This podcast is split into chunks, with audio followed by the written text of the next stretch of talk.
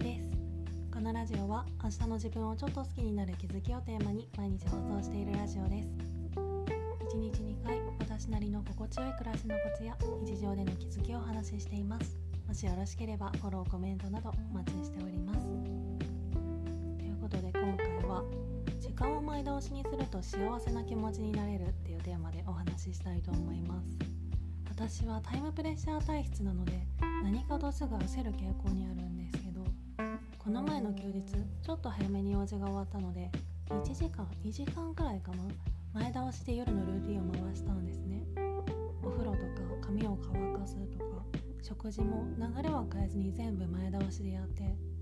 そしたら当然やることが早く終わってまあそれだけの話なんですけどそれだけでなんかすごい幸せな気持ちになれて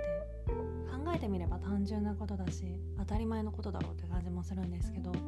タイムプレッシャーを感じやすい人はこうやって意識的に予定を前倒しにするといいのかなって思いました。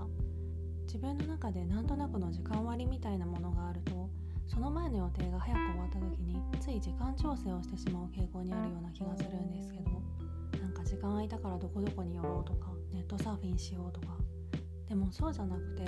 できた時間の分だけやることを前倒し前倒しでやっていくと時間的なゆとりが生まれるのはもちろん心にもすごい大きな余裕が生まれていいなと思いました。逆に時間が美味しそうだなっていう時はあらかじめルーティンの中で前倒しにできそうなことはやっておくとかそういうのも有効かもしれないですね。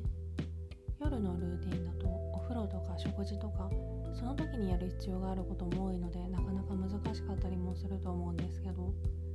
例えば洗濯をいつも夜やってるなら今日帰るの遅くなりそうだなっていう時は朝ちょっと早く起きて洗濯物を回しておくとかそういうイメージでパズルを組み替えるような感覚でやることがすっきり収まるように調整するのもいいかもしれないですね。これも仕組み作りの一つって言ったら大げさに聞こえるかもしれないけどでも自分でコントロールできる範囲内ではできるだけタイムプレッシャーによるストレスを減らしていくことでそういう小さな心がけ一つ一つが心地よい毎日みたいなものを作り出してくれるんじゃないかなって思うので改めて意識していこうかなと思いました。今回はそんな感じです。そして4月からスタイフライブでは皆さんから頂いた日常のお悩みやモヤモヤをシェアしていく形にしたいと思ってます。なのでもしよかったら日常でモヤモヤしてることお悩みなんかがあればレターをいただけたら嬉しいです。レターは送った人の名前は全くわからないようになってるのでご安心ください。ライブで取り上げて大丈夫であればそれを一言添えていただけたらとっても助かります。ぜひよろしくお願いします。通常のレターでの質問感想も絶賛募集中ですのでぜひお気軽にいただけたら嬉しいです。